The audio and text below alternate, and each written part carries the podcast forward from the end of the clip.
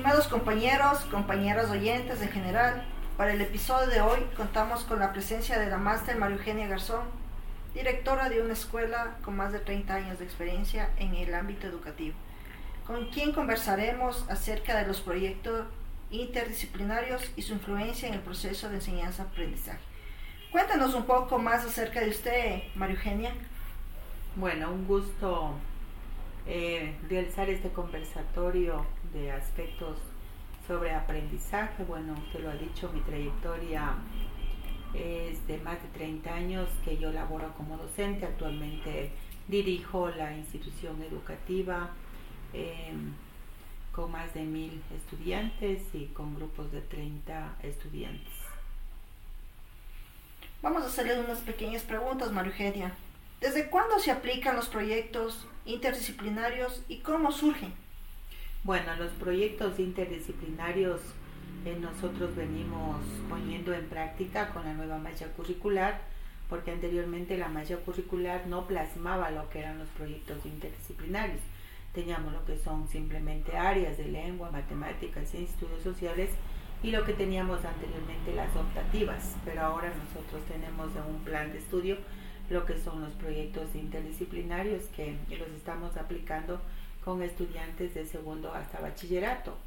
Eh, bueno, los proyectos interdisciplinarios son muy exactos en el aprendizaje porque el estudiante trata de relacionar área con área. Si nosotros estamos dando un tema en el área de lengua, de lengua y literatura, el estudiante tiene que relacionar con lo que es ciencias naturales, estudios sociales, ECA, educación física. Entonces ese es el punto clave y el objetivo del ministerio, que el estudiante aprenda a relacionar los temas con las otras asignaturas. Muy bien dicho, como usted lo dice, ¿no? Y lo interpreta. ¿Considera que los proyectos interdisciplinarios aportan en el aprendizaje significativo? Por supuesto.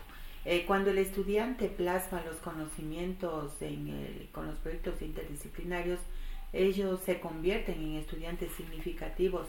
¿Por qué? Porque el estudiante empieza a relacionar, a pensar eh, de que simplemente no es una ciencia natural, es una matemática, sino que ellos empiezan a relacionar y eso hace que el estudiante sea pensativo, crítico y lo que es más significativo en su conocimiento. Vamos con otra pregunta, María Eugenia. ¿Los estudiantes han variado el rendimiento según su análisis desde la aplicación de esta metodología? ¿Argumente su respuesta?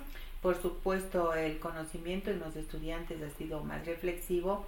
El estudiante es más, él empieza a compartir con el resto de compañeros.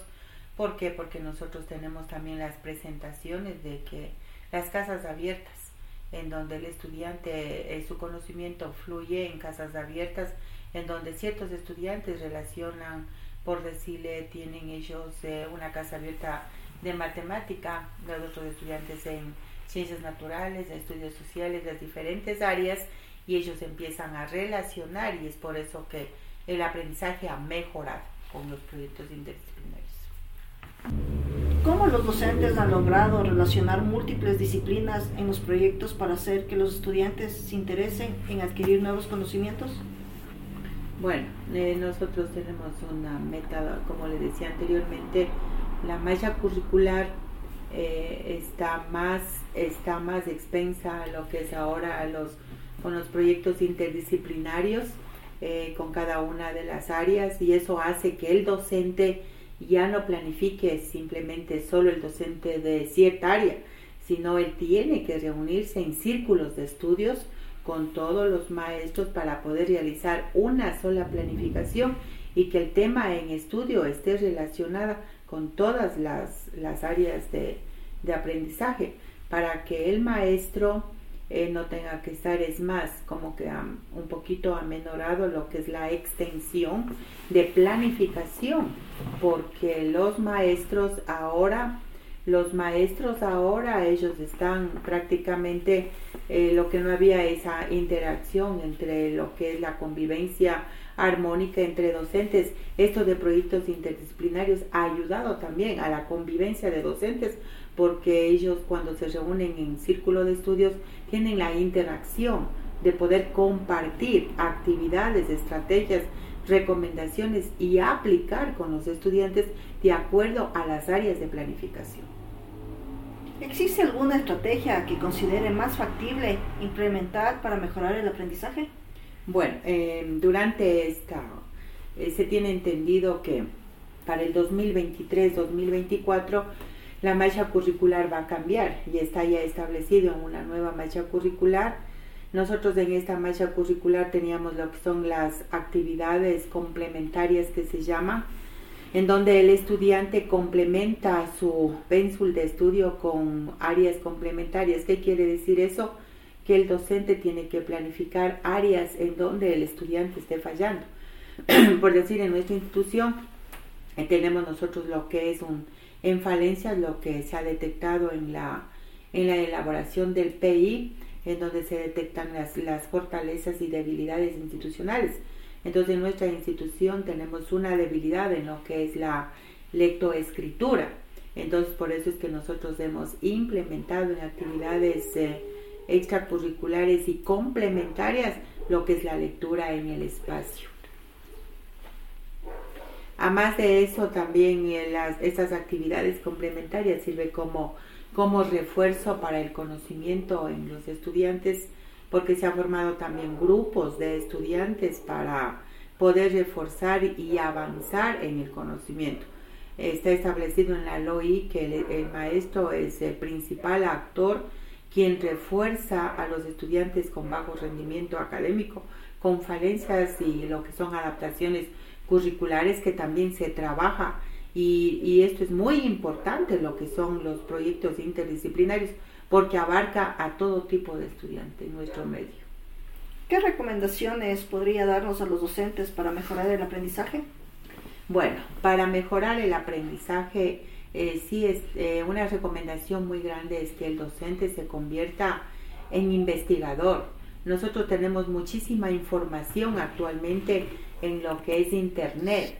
Tenemos muchísima información, eh, pero sí nos falta. Eh, sinceramente nos falta al docente que se empodere más, que el docente también sea el que investigue más recomendaciones, investigue más eh, actividades para que pueda introducir en el aprendizaje del, del estudiante. Entonces las recomendaciones que prácticamente nos daríamos entre docentes es que el, maestro debe ser más investigativo y se empodere de sus estudiantes. Porque a veces, ¿qué es lo que hacemos nosotros?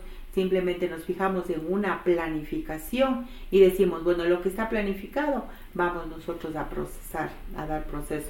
Pero no buscamos otro tipo de estrategia. Y lo que es más, las estrategias tenemos que nosotros llegar con los estudiantes de acuerdo al momento porque a veces se presentan cosas que no estaban planificadas y tenemos que salirnos nosotros del ámbito del tema, del ámbito que estamos dando del aprendizaje. Entonces, sí queremos eh, y pediremos que al menos ahorita el maestro tiene muchas, eh, tiene muchas oportunidades de capacitación con esto de, de los cursos que tenemos en Me Capacito hay muchas oportunidades para que el maestro gratuitamente pueda em, actualizarse en conocimientos y poder impartir, compartir con nuestros estudiantes y se pueda mejorar el, aprendizaje y se realice un aprendizaje de calidad y calidez.